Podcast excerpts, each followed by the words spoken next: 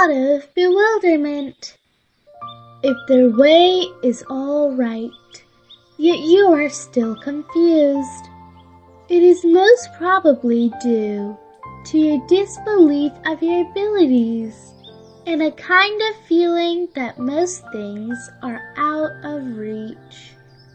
Instead of being trapped in depression, one should be delighted to find out the bottleneck of one's abilities. Also the opportunity to improve oneself.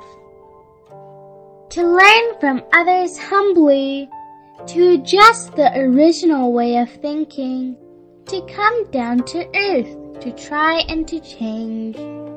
Little by little, one will walk out of the bewilderment.